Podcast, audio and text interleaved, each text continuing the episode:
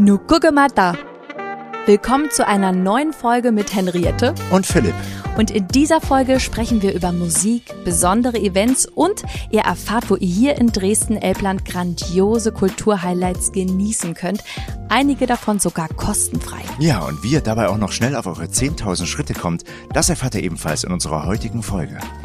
Also mir geht's ja so, wenn wir über Events in Dresden sprechen, dann fällt mir als erstes Musik ein. Dresden, Philipp, oder? Das ist Musik. Musik gehört zu Dresden dazu wie der Christstollen oder die Frauenkirche. Absolut. Und überall ist Musik. Also wenn man durch die Altstadt geht, es klingt wirklich überall. Hier ein Akkordeon, dort singt jemand. Und die Dresdner, die lieben Musik. Viele spielen Instrumente. Und in Dresden, da ist ja auch die Hochschule für Musik Karl Maria von Weber. Sehr, sehr renommiert. Und viele Studenten aus aller Welt kommen hierher nach Dresden, um hier zu studieren. Und es waren auch viele bekannte Musiker und Komponisten hier in Dresden. Angefangen von Richard Wagner, der hier seine ersten Opernerfolge feierte, über Karl Maria von Weber bis hin zu Robert Schumann und natürlich Mozart war auch ganz begeistert von Dresden. Sag mal, Philipp, und du, du bist doch auch musikalisch unterwegs in Dresden. Du bist Sänger, was bist du noch? DJ, Schauspieler. Und sag mal, wo man dich live erleben kann, das verrätst du uns gleich, ja? Das verrate ich euch später auf jeden Fall noch. Also zum Thema Musik. Mein krassestes musikalisches Erlebnis. Philipp, rate mal.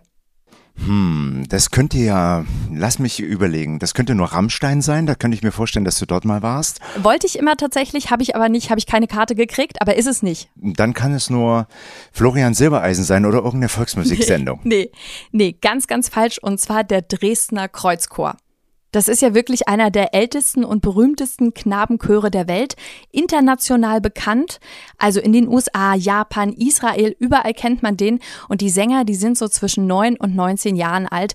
Und ähm, sag mal, Philipp, warst du schon mal zur Christmette? Nein, ich kenne bloß Matt Wurst, aber Christmette nee. sagt mir jetzt nichts. Erklär mir das. Also pass auf, Christmette. Ähm, ich muss so ein paar Jahre zurückgehen. Meine Oma, die hat gesagt, lass uns mal zur Christmette gehen. Das ist äh, am 25.12. Ich weck dich und dann gehen wir dahin. Und da habe ich natürlich gedacht, naja, so, okay, die wird mich so um acht, um neun wecken. Aber Tatsache, es war, glaube ich, 4.30 Uhr, hat sie mich geweckt.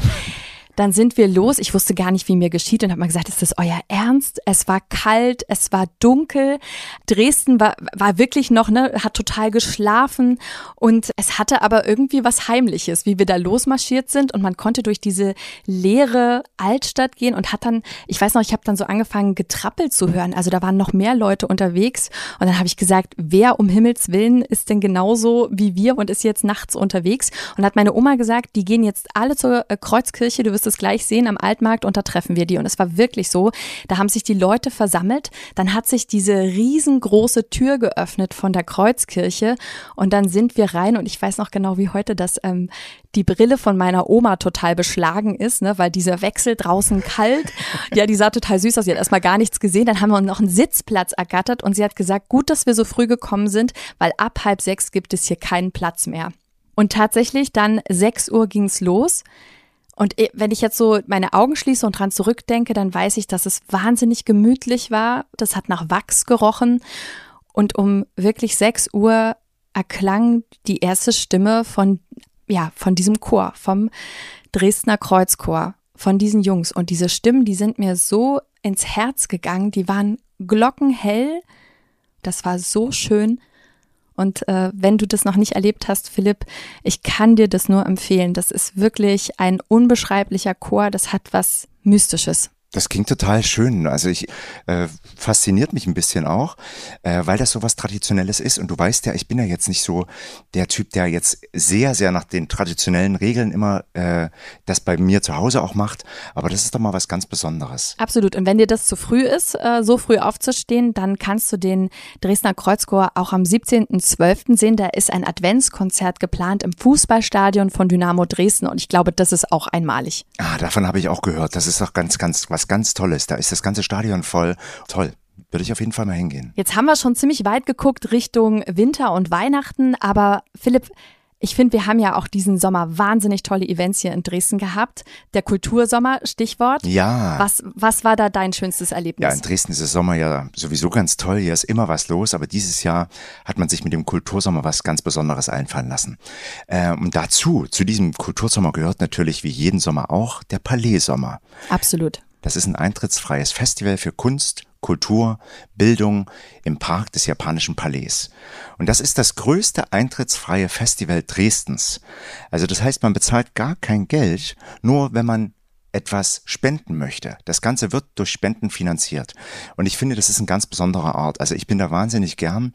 Das ist so ein Ort, der generationsübergreifend ist, wo also auch ganz viele internationale Leute zusammenkommen von allen Richtungen. Egal, ob arm, reich, alt, jung, die verschiedensten Nationalitäten, aber auch bei den Künstlern ist da vertreten. Und das finde ich irgendwie was ganz Besonderes. Weil wann hat man das schon mal, dass man kostenlos zu ähm, etwas gehen kann und so viele verschiedene Arten erleben kann. Dort gibt es zum Beispiel Ausstellungen, man kann Bilder sehen. Äh, nachmittags wird Yoga angeboten. Es gibt dann auch noch multikulturelle Speisen, Getränke. Und das Schöne ist, wenn du dort dann bist, bei dem Palais Sommer. Du hast also den Blick auf das japanische Palais. Das ist so ein bisschen sowas wie so ein Schloss, wie so ein ganz altes, äh, epochales Gebäude. Und davor gibt's also diese Bühne und die ganzen Leute, die sitzen dann alle ähm, meistens auf dieser großen Wiese, die davor ist. Im Hintergrund ist die Elbe. Ja, und ich bringe mir eigentlich meistens meine eigene Decke mit, irgendwie ein bisschen Essen und Getränke. Und das ist auch erlaubt. Und das ist irgendwie was, was Schönes und Besonderes, dass man also die eigenen Sachen auch mitbringen kann, ohne dass man dann komisch angeguckt wird. Und ähm, das ist eine ganz, ganz romantische Stimmung. Das Licht ist ganz, ganz wundervoll. Ähm, die Stimmung allgemein ist wundervoll. Also sowas habe ich auf so eine Art und Weise noch nie erlebt. Und es gibt natürlich auch einen tollen Gastrobereich. Und das Schöne bei dem Palais Sommer ist, dass man kostenlos sich ganz verschiedene Genres anschauen kann. Und wann hat man das schon mal? Wenn man also jetzt zum Beispiel noch nie Klassik gehört hat und sagt, ah, ich habe eigentlich gar keine Lust, für Klassik Geld auszugeben. Oder vielleicht mal zum Yoga zu gehen und nicht jetzt gleich mich bei einem Kurs anzumelden. Dann kannst du das dort alles erleben. Und das ist irgendwie was für mich ganz Besonderes. Ich war zum Beispiel letztens da, ich wollte abends einen Kinofilm sehen. Es werden also auch Kinofilme gezeigt. Mhm. Und ich bin dann vorher mit meiner Mutti und mit meiner Familie mit Decken, mit Essen, Getränken, schönem Weinchen losgegangen. Und man merkt auch, alle können auch währenddessen ein bisschen sich unterhalten, alle leise. Es ist alles sehr, sehr, sehr geschmackvoll. Und es war ganz schön, dass wir vor dem Film also dieses klassische Konzert gesehen haben, was ich gar nicht wusste, dass das war. Also es ist wirklich für mich sehr, sehr, sehr empfehlenswert. Mensch, Philipp, wenn ich das so höre, da bin ich fast jetzt neidisch, dass ich dieses Jahr äh, es gar nicht geschafft habe zum Palais Sommer. Aber weißt du, was ich dieses Jahr entdeckt habe? Da war ich zum allerersten Mal und das war für mich unglaublich, die Australe. Warst du da schon mal? Da war ich noch nicht. Ich habe viel davon gehört, aber war selber noch nie da. Das ist die drittgrößte internationale zeitgenössische Kunstausstellung in Deutschland und die ist wirklich Kult.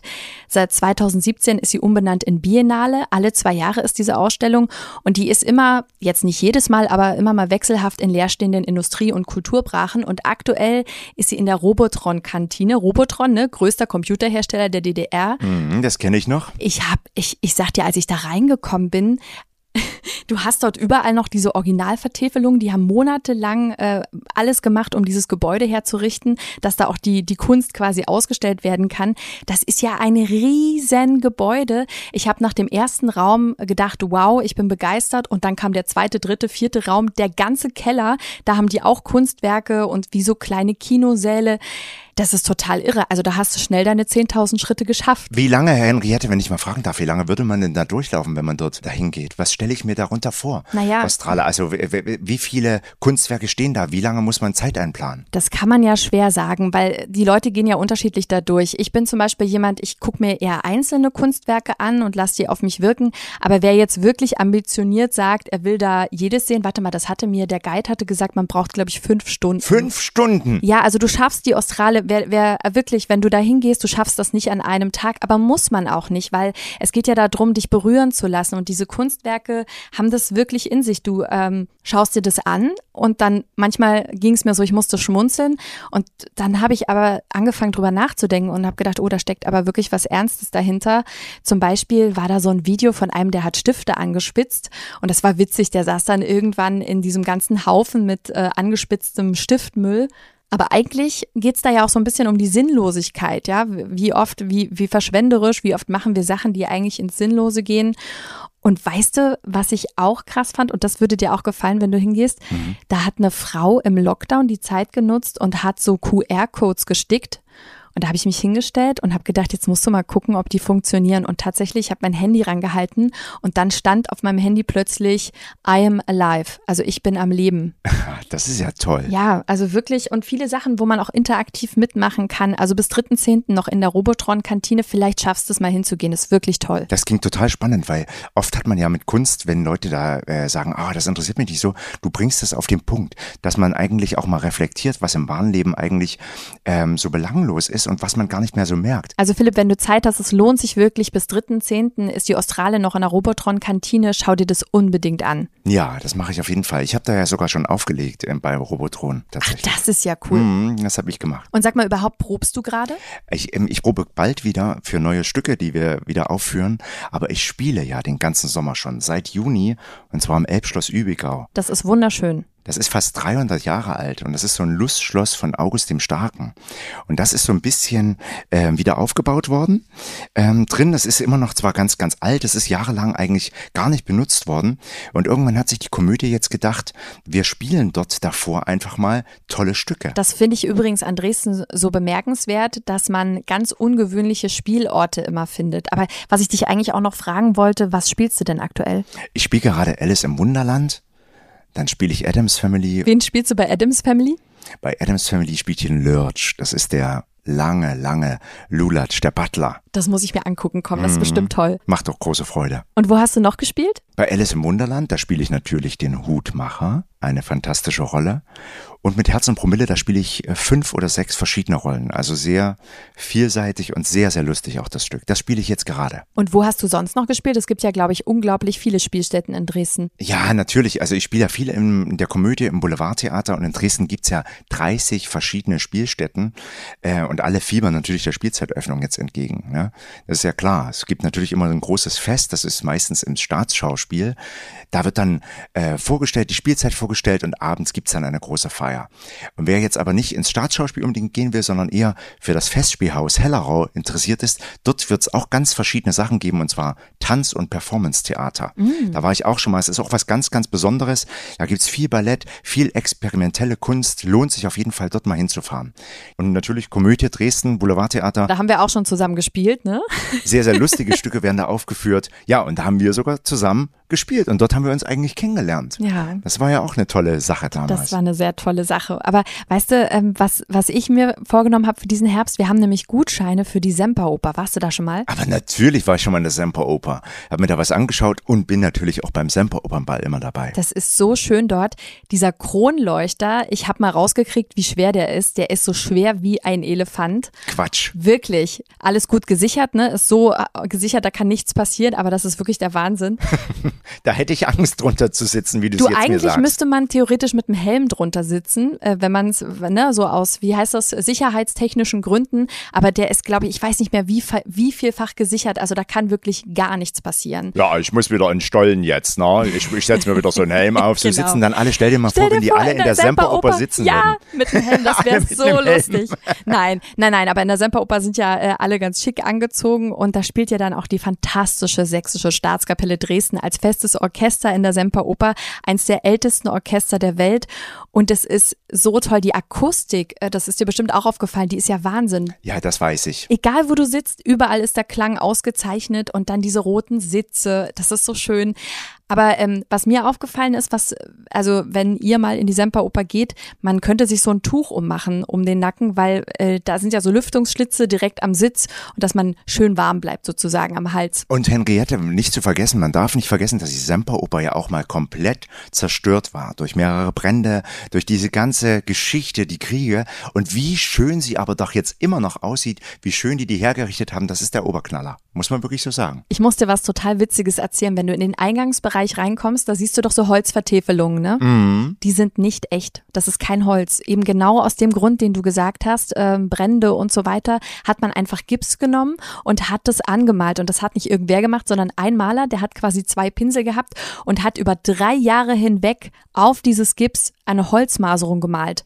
Das äh, finde ich unglaublich äh, und der ist extra zurückgekommen aus der Rente, um das zu machen. Also da steckt wirklich ganz viel Restaurationsliebe drin und das ist ein ganz tolles Haus. Wollen wir da mal zusammen hingehen? Wir können da mal zusammen hingehen, aber ähm, ich kann dir trotzdem noch einen Tipp geben, wenn, wenn du da noch nicht warst. Und zwar die Jazztage Dresden. Warst du da schon mal? Wenn man jetzt mal einen ganz anderen Sprung macht, von der Oper zum Jazz. Warst du da schon mal? Also ich ähm, wollte immer hingehen, aber es kam meistens was dazwischen. Ich arbeite ja auch relativ viel, aber das ist wirklich noch auf der Liste ganz oben. Dieses Jahr sollte ich das wirklich mal machen. Also das ist auch für, für mich ein absolutes Highlight. Es sind dieses Jahr schon die 21. Jazz-Tage und den Kilian Forster, den Gründer, den kenne ich natürlich persönlich. Wir haben schon viel zusammen gemacht. Er hat mich letztes Jahr auch eingeladen, dass ich die Kulturinseln eröffne hier in Dresden. Und das ist das längste und vielfältigste Jazzfestival Deutschlands. Ich wusste gar nicht, dass du so ein Jazzmusik-Fan bist. Das ist ja toll. Ja, pass auf, das ist ja nicht nur Jazz, sondern das denkt man immer. Es ist natürlich ein Festival, das sehr genreübergreifend ist. Das ist von Soul, Funk, Blues, Swing, mhm. aber sogar Klassik und Rock und Techno-Konzerte gibt es dort ab und an mal zu erleben. Techno? Auch das ist mit dabei. Ja, und so Größen wie Gregory Porter, Nina Hagen oder El Giro haben dort gespielt.